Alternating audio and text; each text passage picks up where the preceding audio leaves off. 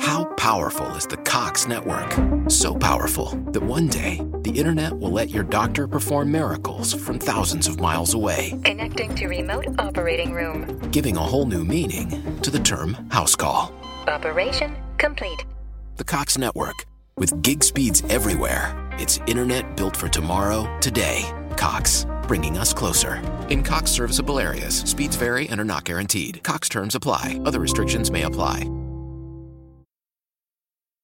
¿Te preocupas por tu familia? Entonces, ¿por qué darles solo huevos ordinarios cuando pueden disfrutar de lo mejor? Eggland's Best, los únicos huevos con ese delicioso sabor fresco de granja, además de la mejor nutrición, como 6 veces más vitamina D, 10 veces más vitamina E y 25% menos de grasa saturada que los huevos regulares, además de muchos otros nutrientes importantes. Así que, dales los mejores huevos. Eggland's Best, mejor sabor, mejor nutrición, mejores huevos.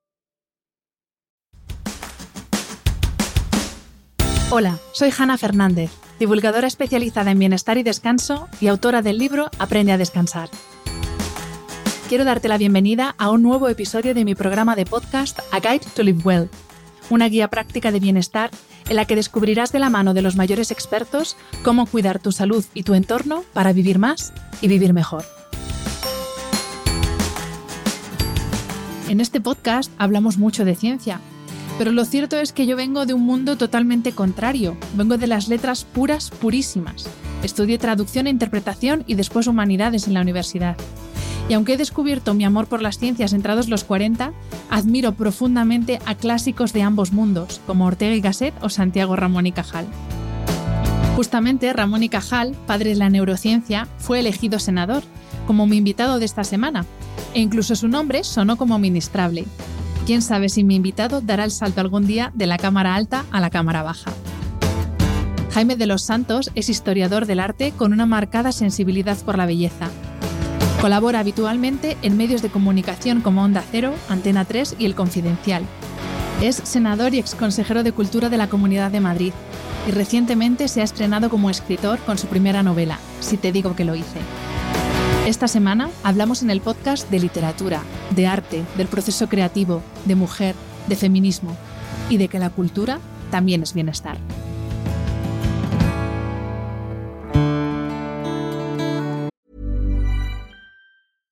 Want flexibility? Take yoga. Want flexibility with your health insurance? Check out United Healthcare Insurance Plans. Underwritten by Golden Rule Insurance Company, they offer flexible, budget friendly medical, dental, and vision coverage that may be right for you. More at uh1.com.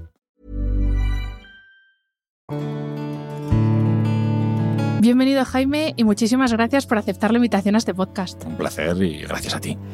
Pues eh, Jaime, vamos a hablar eminentemente de tu novela. Eh, inevitablemente vamos a tener que hablar de algunos temas de actualidad, pero sobre todo vamos a hablar de tu novela.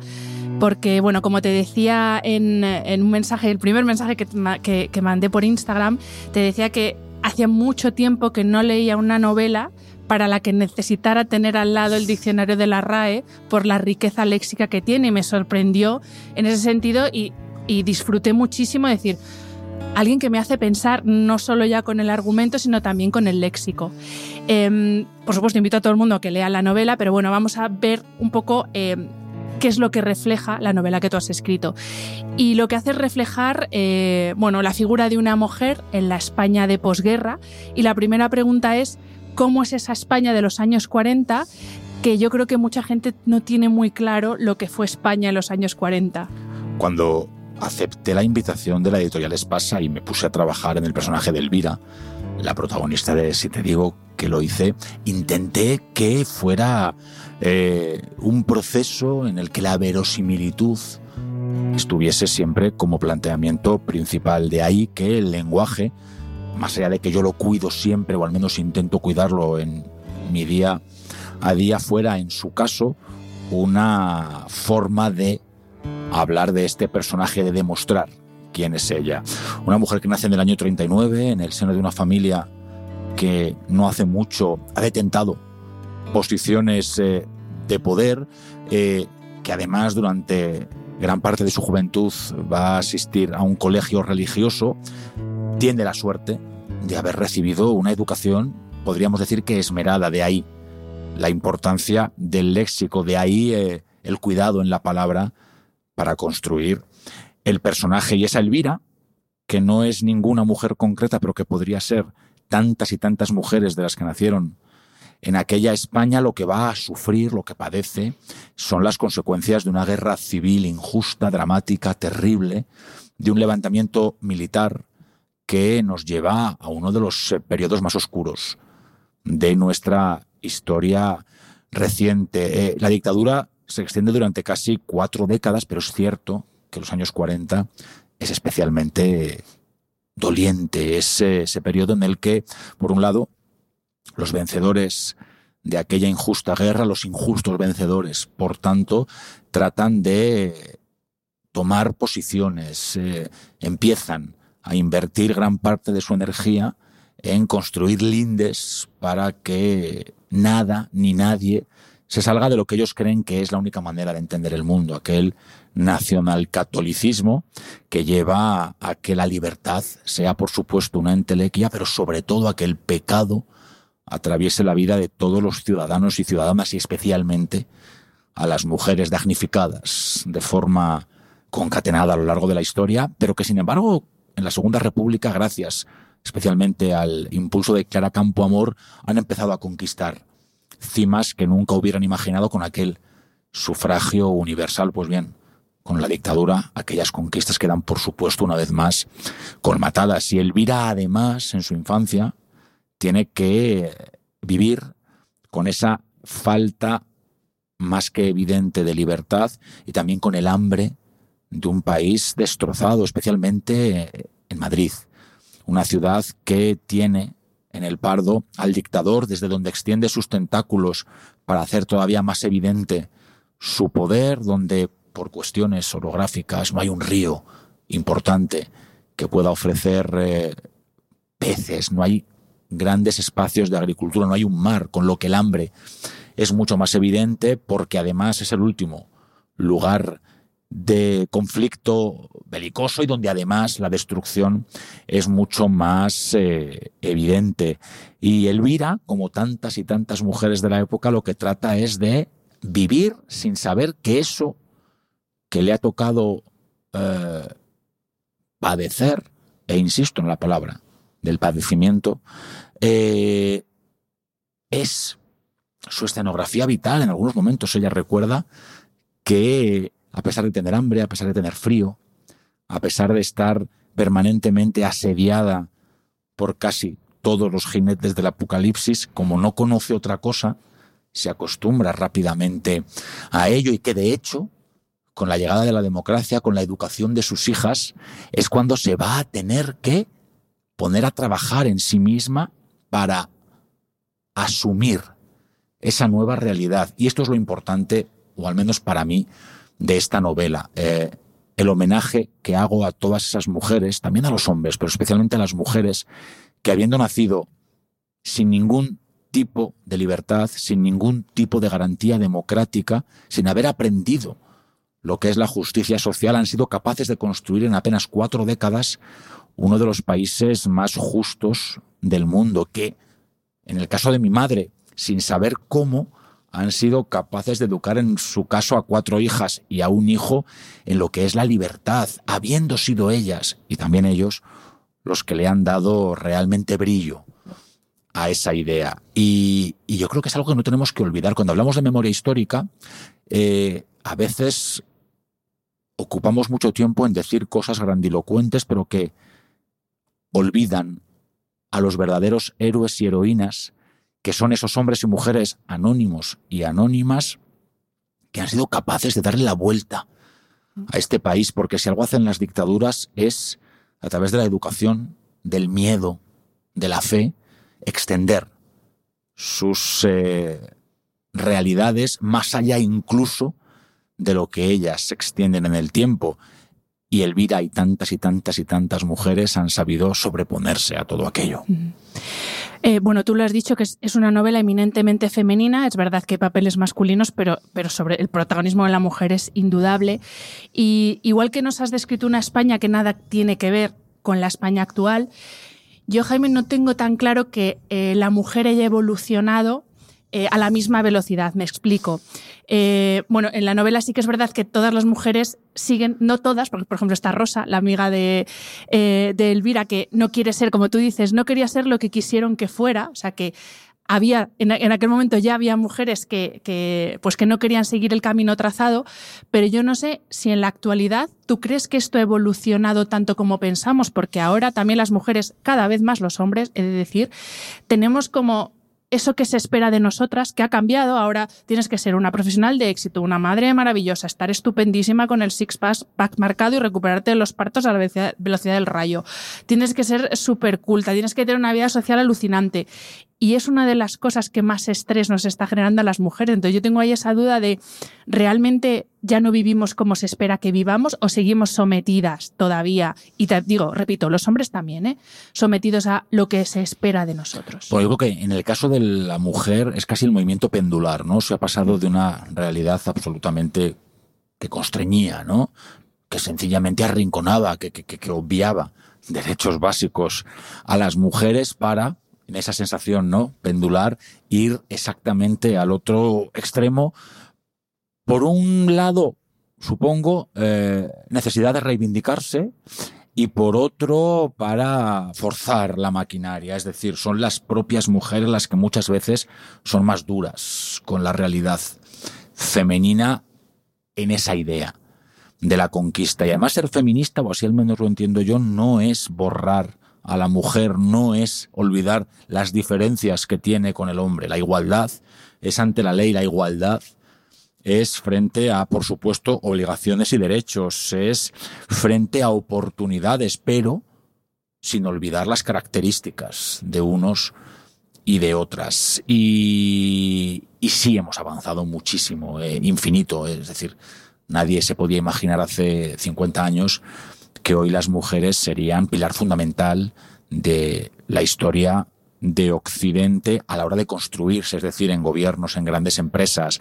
Eh, si pensamos en el universo sanitario, casi el 70% de los que lo conforman son mujeres. Eh, en las facultades de las que siempre han sido carreras masculinas y que cada vez lo son menos, eh, las mujeres ocupan espacios de absoluto protagonismo. Y sobre todo lo que no se nos puede olvidar es que hace cuatro décadas nuestras madres no podían abrir una cuenta bancaria sin el consentimiento y acompañamiento de sus maridos, padres, hermanos.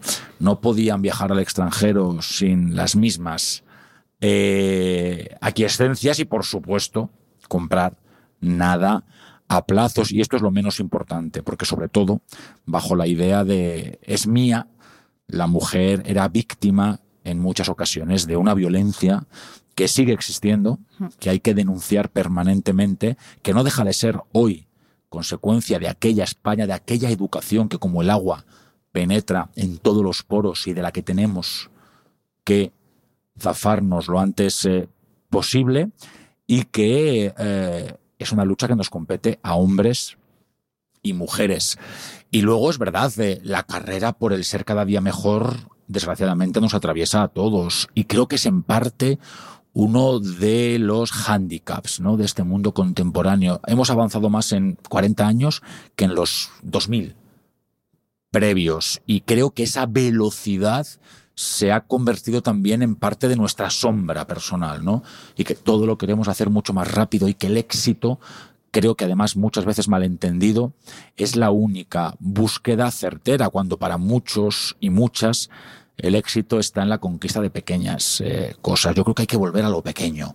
Yo creo que como hace Elvira con sus hijas, hay que intentar sentirse bien con lo que nos rodea, aunque muchas veces, y vuelvo a la generación de esas mujeres como mi madre, a las que tampoco les enseñaron a disfrutar, hay que ayudarlas, ¿no? A, que eso sea una realidad, pero estamos en extremos muy distintos. A ellas que no las enseñaron el placer del placer y nosotros que prácticamente hemos perdido la idea del placer como algo necesario y que además prácticamente no empleamos tiempo en ello. Si tenemos un tiempo de sobra, vamos al gimnasio hmm. para estar cada día mejores y si nos queda un poquito más de tiempo estamos empleándolo en hacer cosas que nos provean de ese éxito buscado. Pues quizá hay que volver a escuchar música, quizá hay que volver a darse besos, abrazos y por supuesto a leer en papel con todo el cariño a las nuevas tecnologías, porque la vida, y por poner el ejemplo, que además en la novela también queda reflejado sin teatro, sin la experiencia que ofrece la contemplación, no sería vida.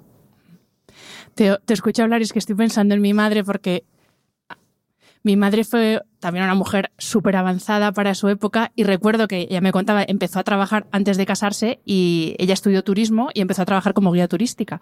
Entonces ella llevaba grupos sobre todo a Nueva York y tenía que llevarse a mi abuelo porque ella no podía viajar sola. Y luego dijo, voy a estudiar derecho, porque así era, es ella, Em, y cuando se casó, mi padre tenía que autorizarle que ella pudiera ir a la universidad y de hecho iba embarazada, o sea, era de las primeras mujeres en ir a la universidad y encima embarazada. Y efectivamente tenía a mi padre que autorizarle que fuera a la universidad. Y esto no hace tanto porque mi madre sigue viva y sigue a tope, o sea, que para que todo el mundo sepa que esto no, hace tanto. Y no se nos puede olvidar además. Sobre todo para, porque yo creo que está muy bien seguir con la lucha, seguir con la permanente búsqueda de conquistas, pero sobre todo sabiendo todo lo que ya se ha conseguido y agradeciéndole a esas mujeres como tu madre, como tantas y tantas otras, que hayan sido capaces de diseñar, de construir, de ofrecernos esta nueva escenografía mm. tan, tan, tan diferente a la que ellas tuvieron que vivir. Mm. En la novela hay otro tema, o tratas también a otra otro colectivo, no, me gusta llamar colectivo, pero bueno, lo llamaré así, que también sufre el ostracismo, que es eh, el colectivo homosexual. Em, he leído muchísimas entrevistas que te han hecho y en todas las entrevistas te preguntan cómo puedes ser gay del PP. Entonces, no te lo voy a preguntar porque me parece algo tan ridículo, que me perdonen los que te lo han hecho. Y sí, sí que te voy a preguntar por otras cosas que me parecen mucho más incongruentes. Por ejemplo, eh, que España, un país moderno, yo creo que somos un país moderno, no haya dicho ni mu nadie eh, ante el Mundial que se acaba de celebrar eh, en Qatar, que no se haya dicho nada de una Supercopa en Arabia Saudí, que yo creo que son países que precisamente no destacan por cuidar a la mujer, por cuidar al homosexual, por cuidar los derechos. Entonces, somos un poquito hipócritas, ¿no? Bueno, yo creo que la sociedad occidental eh, tiene mucho que mejorar. Necesita mirarse en ese espejo que decía Lacan, ¿no? Para, para encontrar respuestas a preguntas que se han vuelto en mucho caso reincidentes. Pues efectivamente, Arabia Saudí y Qatar son dos eh, países, los estados en los que no se respetan los derechos humanos, ni de mujeres, ni de homosexuales, ni del niño, ni algunas de nuestras más básicas realidades sin las que no seríamos quienes somos, ni tú, ni yo, ni quienes escuchan este podcast. Eh, de alguna manera, el deporte, el dinero, han hecho que en muchos casos estas dos realidades hayan parecido eh, haya parecido que se colocaban tras un velo de cierta naturalización, que yo creo que es muy dañina para el hecho en sí de la democracia. Y la pregunta es, quizá porque nos creemos superhombres, como decía Freud, los europeos, y que por tanto somos absolutamente incorruptibles desde la realidad de la falta de derechos y libertades, y entonces ah, no nos importa dar carta de naturaleza a estas verdades repugnantes que representan estos estados? Pues cuidadito, porque los superhombres hay veces que ahí justo cuando se acercan mucho al precipicio pueden perder el equilibrio y caerse. Esto del ser del colectivo LGTBI a mí me hace sentir tan orgulloso como si no lo fuera. Quiero decir, yo siempre he hablado de la normalización de lo que es normal. Y en mi caso, al menos en mi caso, algo que me caracteriza desde que nací. Y digo desde que nací porque soy así de intenso, pero desde luego lo que te puedo asegurar que es desde que tengo conciencia de quién soy. A mí siempre me han gustado los chicos y la primera vez que sentí algo parecido al amor, que era bien pequeño, fue por Superman. Y a mí quien me gustaba era Superman y no su compañera de viajes. Eh, bueno, pues eh, ya está.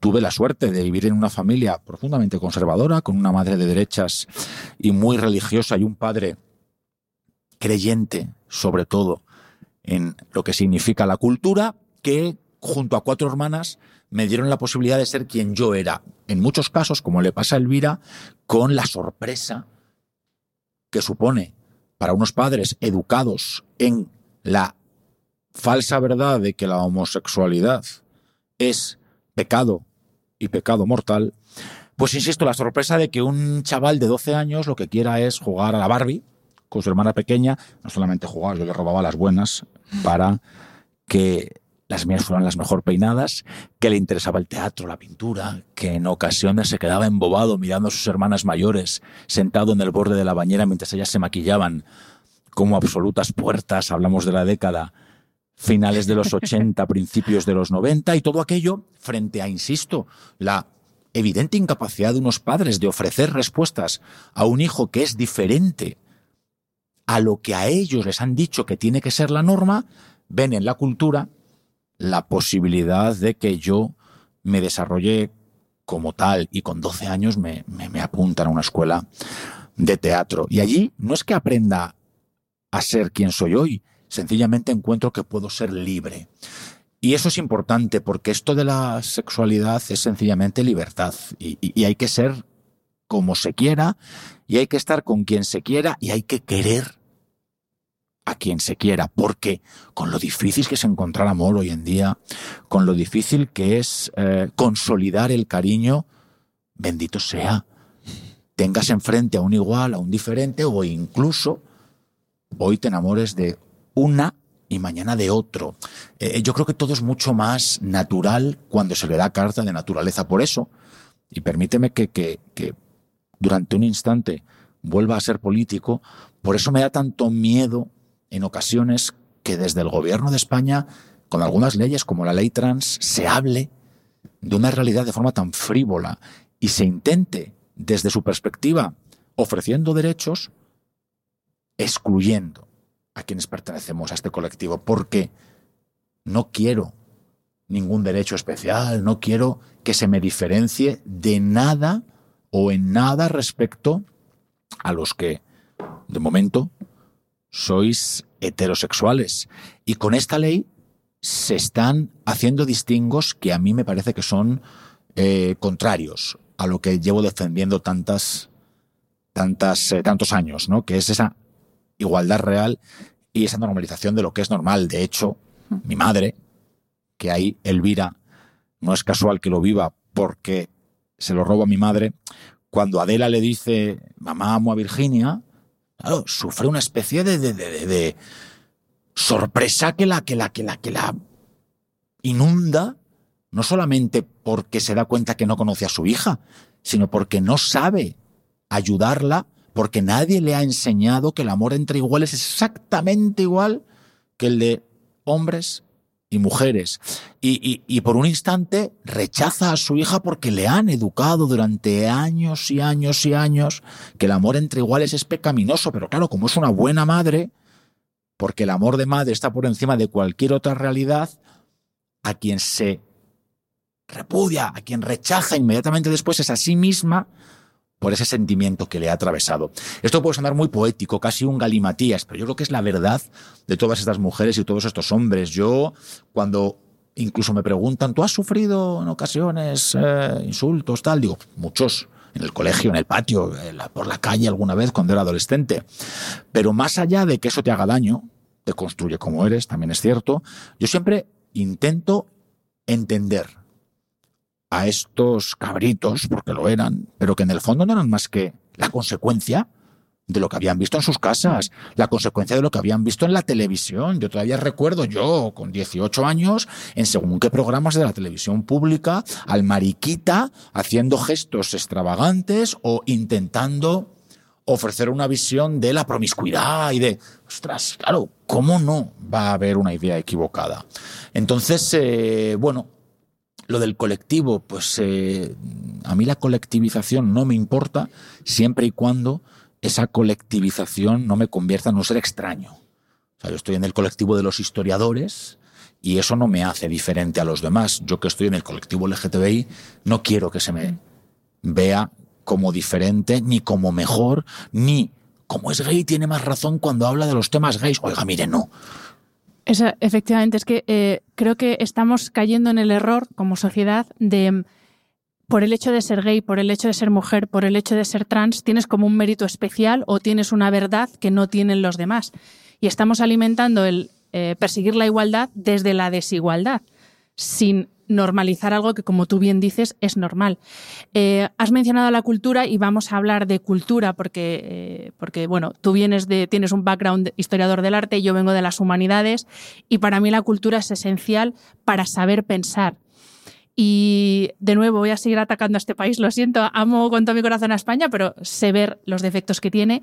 Y creo que en España todavía seguimos entre, eh, en esa dicotomía de o ciencias o letras. Y si eres de letras, eh, eres como un bohemio, y si eres de ciencias, eres el que realmente sabe y el que tiene buen cerebro sin darnos cuenta de que, bueno, es que tenemos grandes ejemplos en la historia de España de grandes científicos humanistas. Me voy a Ramón y Cajal, eh, me voy a Ortega y Gasset, que no era científico, pero sabía perfectamente entender y reconocer eh, la importancia de las ciencias. Entonces, ¿Cómo es posible que sigamos pensando que el ballet es, ir a pasar un ratito a, un sitio donde la gente baila y no es cultura? O la, ópera, un concierto de música, me da igual clásica o moderna. O sea, eh, ¿qué nos falta para entender que la cultura es esencial para ser personas?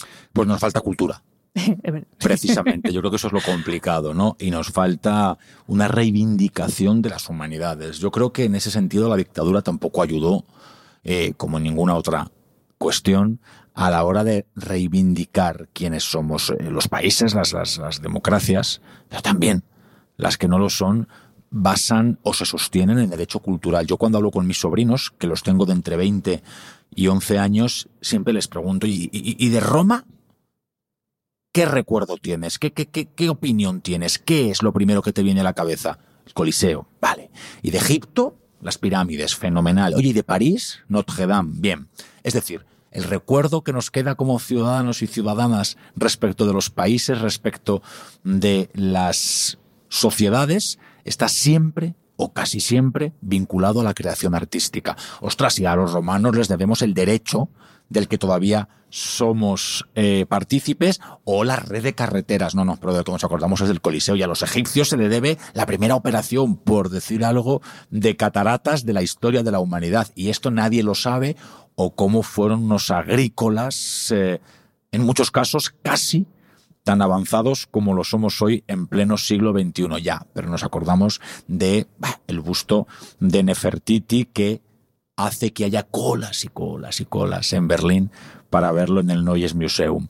Eh, y sin embargo, mientras que mirando el pasado nos damos cuenta de esa realidad, mientras que a Burgos vamos a ver la catedral casi siempre y no a otras cuestiones, nos cuesta tanto proteger la cultura contemporánea, esa que se convertirá en patrimonio con los siglos y que además hablará de nosotros.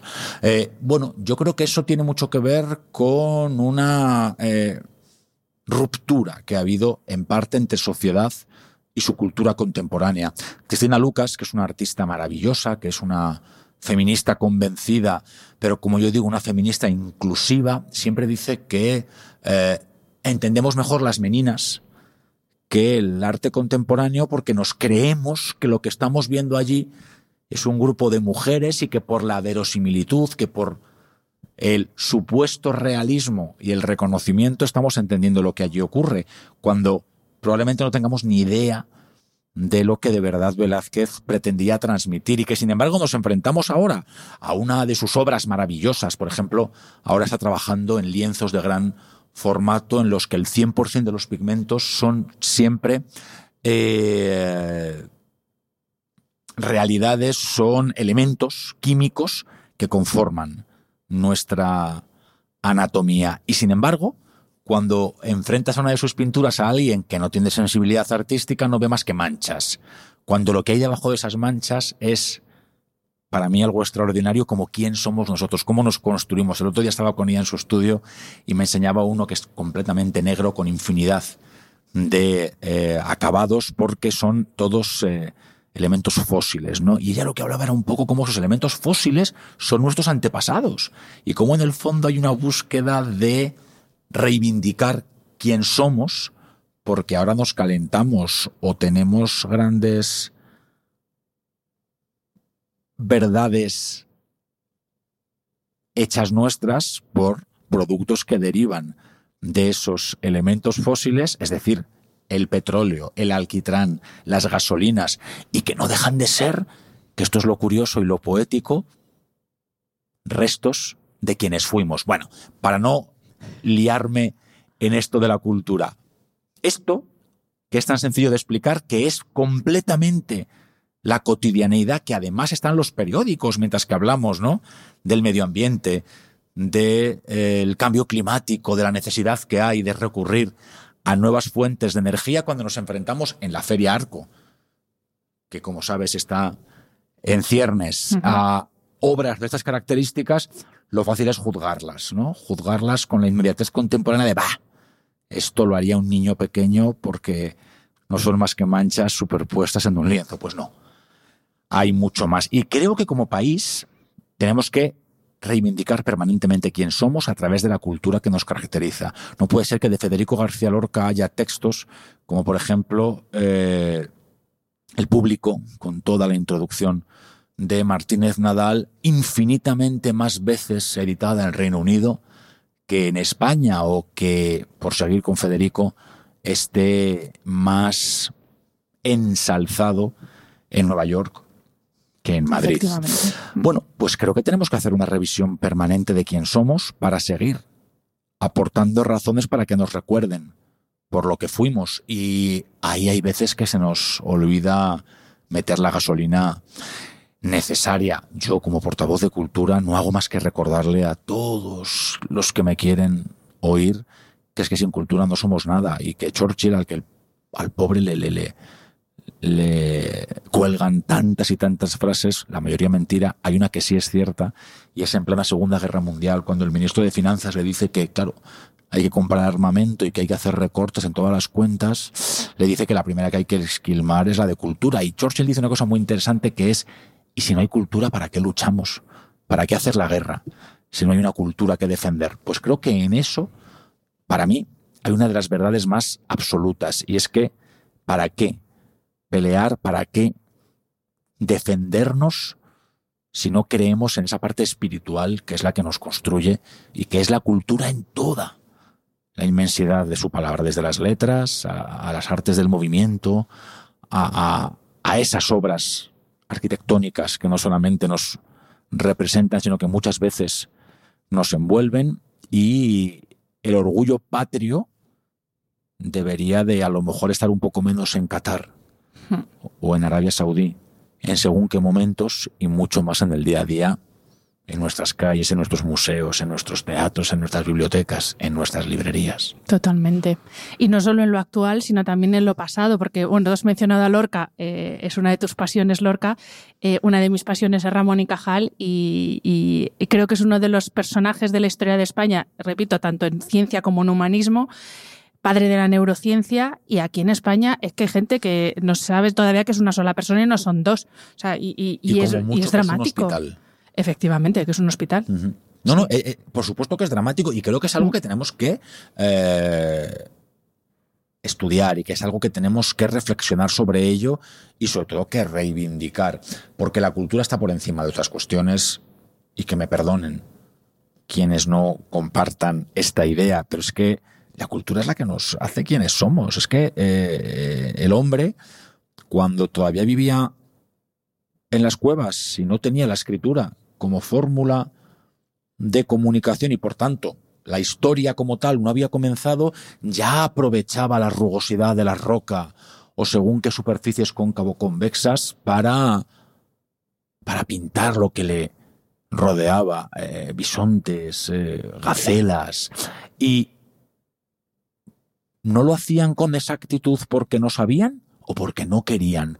Porque yo estoy realmente convencido de que si hubieran querido, podrían haber sido mucho más exactos, pero lo que pretendían era plasmar la idea, ¿no? Esto que después Platón nos va a explicar también, y las Venus magdalenienses hechas en barro, que hablan, por cierto, de la importancia de la mujer en las sociedades prehistóricas, también nos demuestran la belleza, porque si fueran sencillamente pequeñas estatuillas en las que se pone de manifiesto la importancia de la maternidad, no estarían además decoradas con esos collares, con esos elementos muchas veces circulares que se convierten, no sabes si en el cabello o en diademas que las coronan. Bueno, pues lo único que sé es que antes de que el hombre fuera hombre, desde un punto de vista histórica, ya era artista. Y también entiendo, por tanto, que en tanto y cuanto había artistas, había espectadores. Y que esos espectadores disfrutaban de esas superficies transformadas gracias al pigmento y además algo que también es muy contemporáneo por otro lado, a la luz, cómo la luz incidía en esa roca y cómo hacía cambiante incluso esas esas estructuras maravillosas.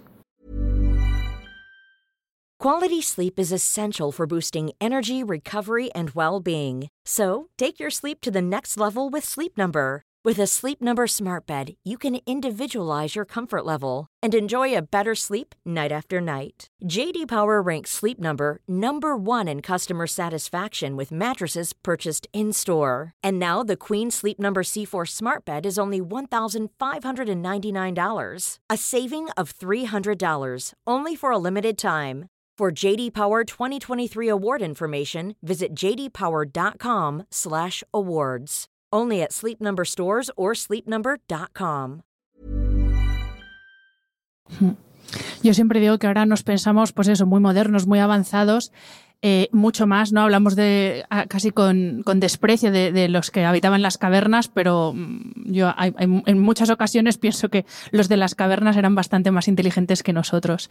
Eh, vamos a volver, Jaime, a hablar de tu novela, porque te quiero preguntar cómo es el proceso de escribir una novela, o sea, cómo se pone uno, no sé, tenías tus rituales, tu sitio de escribir, tu, tu taza, tu boli, no sé, cómo se escribe, escribes a mano, escribes a ordenador, cómo se pone uno y dice, venga, tengo esta idea, voy a desarrollar una novela. En mi caso al menos sí, porque yo soy bastante cuadriculado y a la vez anárquico. Quiero decir, como soy muy cuadriculado en casi todo, luego tengo pequeños espacios para la anarquía, pero que en la novela no fueron ni mucho menos eh, principales. Eh, me llaman, me ofrecen escribir la novela. Eh, yo conocía en profundidad o casi en profundidad la década de los 40 porque había leído mucho sobre ella, especialmente desde el punto de vista del patrimonio, como el dictador inmediatamente cuando consigue el poder eh, se plantea construir su ideología, su nueva forma de entender España también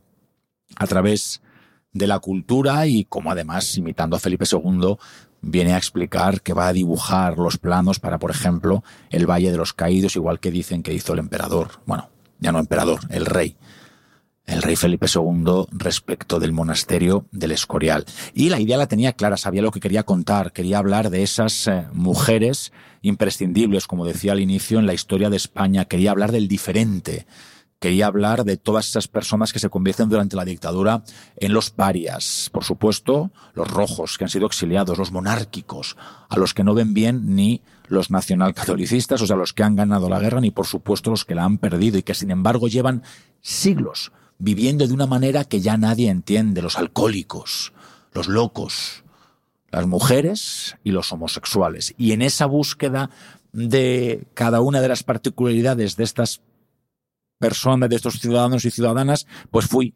investigando en torno a cada uno de ellos, por ejemplo, para conocer en profundidad cómo es cómo era el manicomio de Cien Pozuelos.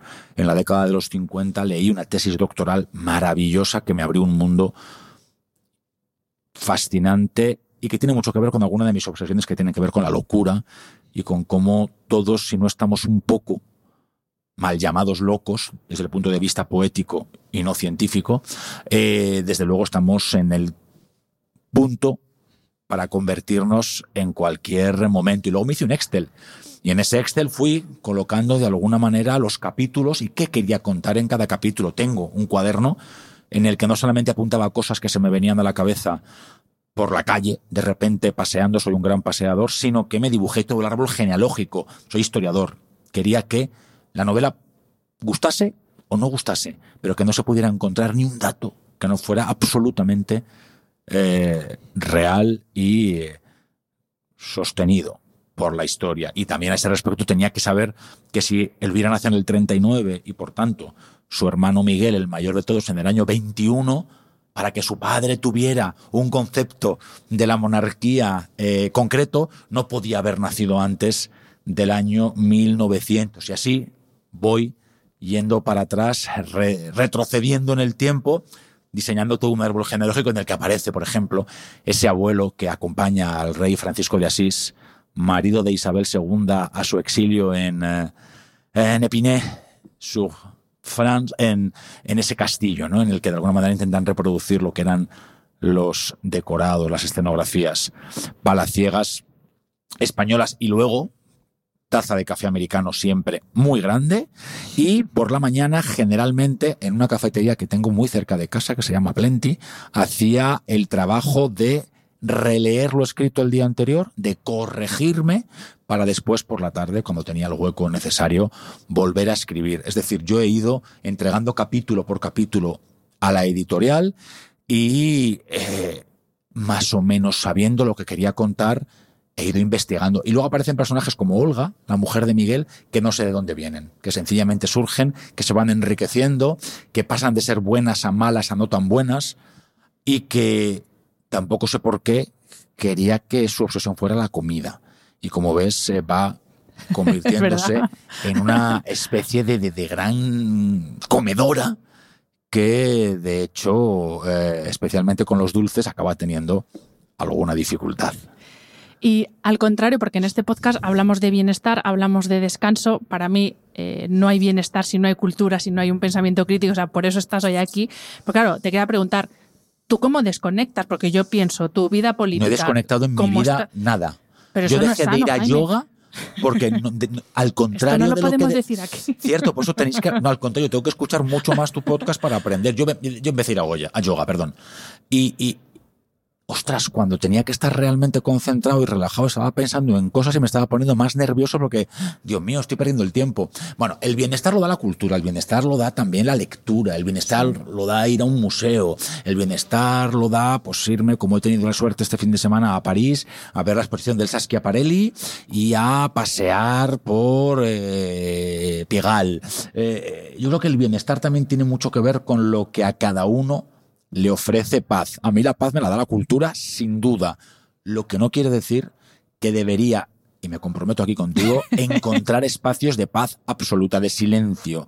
Me cuesta.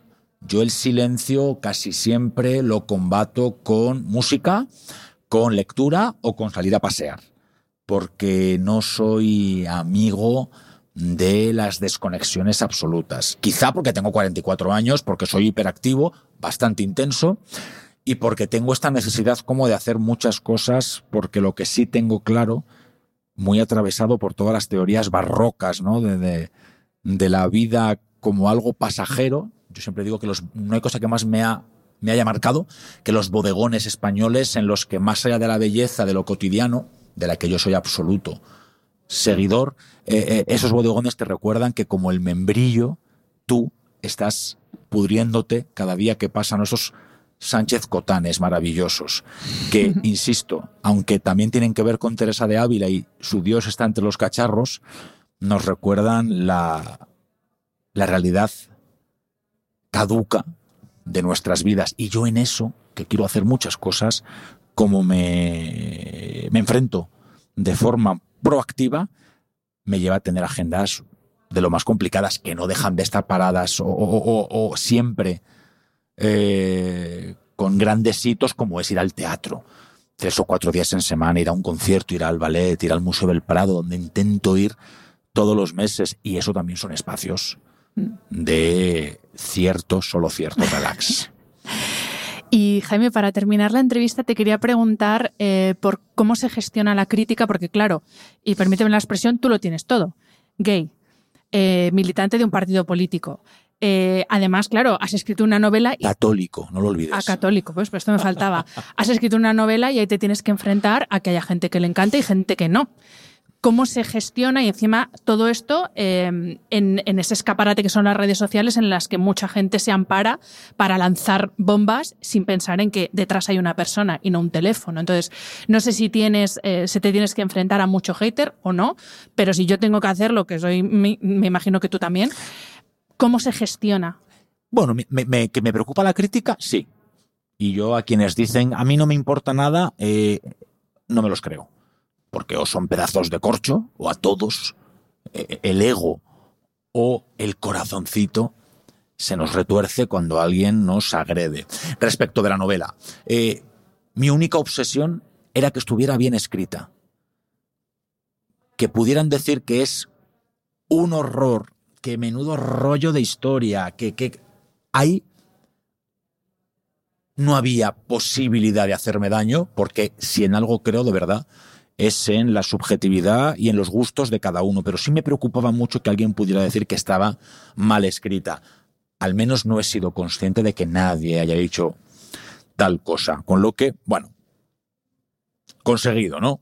Y en el día a día es muy, es muy difícil. De hecho, eh, yo que soy vehemente, peleón y que no tengo ningún problema en aceptar las críticas de quienes me rodean, lo que no entiendo, y además intento luchar en la medida de lo posible contra ello, es en eso, en ocultarse, especialmente a través de algunas redes sociales, no todas, en el anonimato para cargar contra todo y todos. Oye, si está muy bien que tú digas cualquier incluso barbaridad dentro de un orden sobre lo que yo represento, pero lo menos que te pido es que me digas quién eres. Que está muy bien, porque yo no vi nada, nunca, en contra tuya, pero qué menos que desde un punto de vista tan democrático como el de la igualdad frente a obligaciones y derechos, yo sepa quién está, con perdón, cagándose en mis muertos. Uh, bueno, pues eso duele un rato, luego se pasa. Lo que realmente duele es cuando desde determinados lugares intentan arrinconarte con cosas, por ejemplo, como ¿Cómo puede ser que alguien que, siendo gay, debería estar en no sé qué lugares, milite en un partido como el Partido Popular? Pues oye, mira, eso es lo más antidemocrático del mundo que no deja en ocasiones de dar pequeños eh, pellizquitos. Y luego, para ser justos, tengo que reconocer que he tenido hasta la fecha mucha suerte a ese respecto. Y quizá porque soy un tipo bastante claro y bastante sincero, siempre encuentro amigos, amigas, y si no, cierta ola de cariño en lo político en casi todos los rincones ideológicos. Y a mí siempre me gusta recordar que yo qué sé, pues Paloma García de Podemos en la Asamblea de Madrid es una de mis amigas, que aquí en el Senado me encanta de partir con la expresidenta de la Junta de Andalucía, Susana Díaz, y que hay cosas, sobre todo en el universo cultural, que me unen a Rocío Monasterio. Y por supuesto, en el PP y en el PSOE podría seguir dando cientos de nombres que conforman mi, mi, mi, mi universo personal. Y eso en parte hace que las críticas bajen porque en todas partes tienes a alguien que va a defenderte. En todas partes hay de todo, ¿no? Como duda. también en política. Sin duda. Y, y además todos somos regulares, de base. Efectivamente. Los muy buenos son maravillosos porque además hay pocos. Y luego estamos todos los que somos regulares, que intentamos cada día ser un poquito mejores o menos regulares y que cuando nos metemos en política, los de verdad, los que de verdad creemos en la política, que de esos hay en todos los partidos, lo que buscamos son fórmulas que mejoren la vida a los ciudadanos y ciudadanas. Y luego hay capullos integrales en unos partidos y en otros, claro. Y luego hay gente que se equivoca profundamente, pero yo creo que en el error está gran parte de la realidad del ser humano, pero no en la soberbia de no reconocer los errores y sobre todo de no ponerles eh, coto. Ahí es donde se hacen las malas políticas y ahí es donde entran realmente las críticas. Eh, por lo demás, insisto, desde diferentes perspectivas, con diferentes maneras de entender el mundo, pero casi todos, bueno, aprobaríamos, solamente aprobaríamos en esto de pasar por el filtro del Arcángel San Miguel. Pues Jaime, infinitas gracias por tu tiempo, por invitarme al Senado, que me parece una pasada estar grabando aquí, te lo agradezco un montón. Y nada, eh, creo que tienes en mente una segunda novela, ¿no? He leído por Estoy- ahí. y ¿estás bueno, en y lo que tengo, que ya te lo contaré bien, es en breve un proyecto teatral que yo he hecho la dramaturgia y que lo que hace es conectar a dos personajes, miento, a tres, a tres personajes tan importantes como Santa Teresa de Jesús, estando como estamos en el cuarto centenario de su canonización, por cierto, de las 37 personalidades que se han convertido en doctores de la Iglesia solo son tres las mujeres, una de ellas Teresa de Ávila, Michelangelo Buonarroti, el, a pesar de arquitecto, pintor y escultor infinito, el mejor poeta en lengua italiana de todo el siglo XVI, y Tomás Luis de Victoria, un compositor que siendo abulense como la santa se va inmediatamente a Roma a estudiar con Palestrina, por tanto muy cerca de Miguel Ángel, y que con sus motetes de alguna manera inicia lo que luego serán a través de los madrigales la, el nacimiento de la ópera. Y hemos querido, Darío Facal, que es el director, y yo, que he hecho la composición del texto, hablar de estos tres personajes únicos y de cómo la Santa y Michelangelo, sin haberse conocido nunca, sin haberse leído, pero siendo contemporáneos, hablan del amor con las mismas palabras. Ella del amor de Dios y él del amor, eh, en su caso, por Tommaso Cavalieri, ese joven que le obsesionó en muchos aspectos y durante mucha parte de su vida. Entonces, bueno, ahora estoy con eso y sí, sí habrá una segunda este novela. pues mira, se estrenará el 26 de febrero, además en Santa María del Paular. en el monasterio, porque mm. hemos querido componer un auto de fe, que nosotros decimos que es un acto de fe contemporáneo, en el que además todas las piezas del espectáculo, la escenografía, el vestuario, la orfebrería, la iluminación, la propia imagen, del cartel han sido realizadas por artistas contemporáneos. Un poco lo que hacía Diaghilev con sus ballets rusos en los que todo formaba parte de la misma identidad cultural. Hemos querido replicarlo y también, de alguna manera, como hacía Federico García Lorca a partir del año 29 con su barraca, cuando ponía los textos de Calderón de la Barca en las fachadas de las catedrales españolas. Bueno, pues es un poco, un poco de todo es infinitamente menor, porque no somos ni Diaghilev ni Federico García Lorca, pero sí tenemos las mismas ganas de seguir reivindicando la cultura y personajes tan importantes, esto, como Teresa, como Michelangelo y como Tomás Luis de Victoria, que aún, y habiendo sido muy estudiados, tienen mucho por descubrir. Absolutamente. Yo conozco un poco la obra de Santa Teresa porque he estudiado en las Teresianas y ahí sí que eh, la Santa está muy presente.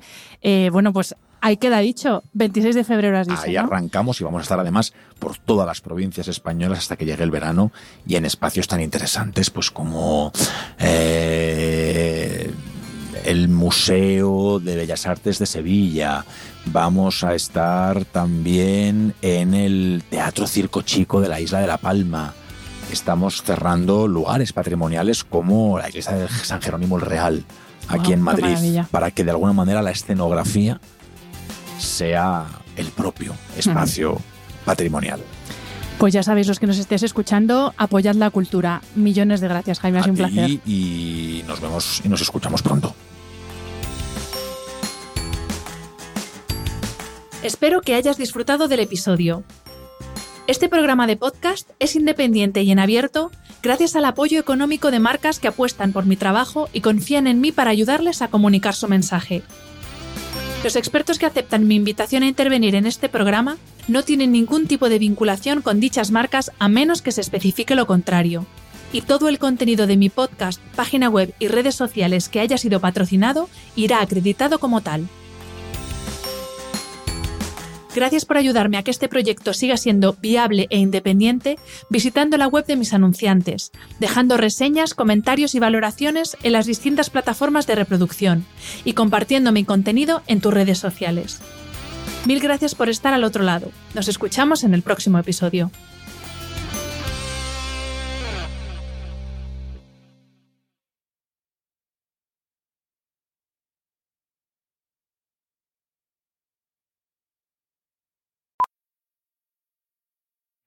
Powerful is the Cox network?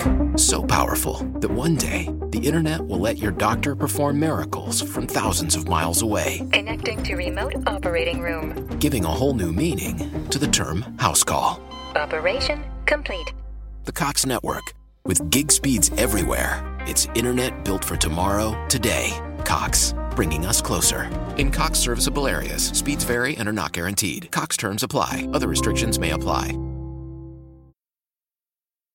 ¿Te preocupas por tu familia? Entonces, ¿por qué darles solo huevos ordinarios cuando pueden disfrutar de lo mejor? Eggland's Best, los únicos huevos con ese delicioso sabor fresco de granja, además de la mejor nutrición, como 6 veces más vitamina D, 10 veces más vitamina E y 25% menos de grasa saturada que los huevos regulares, además de muchos otros nutrientes importantes. Así que, dales los mejores huevos. Eggland's Best, mejor sabor, mejor nutrición, mejores huevos.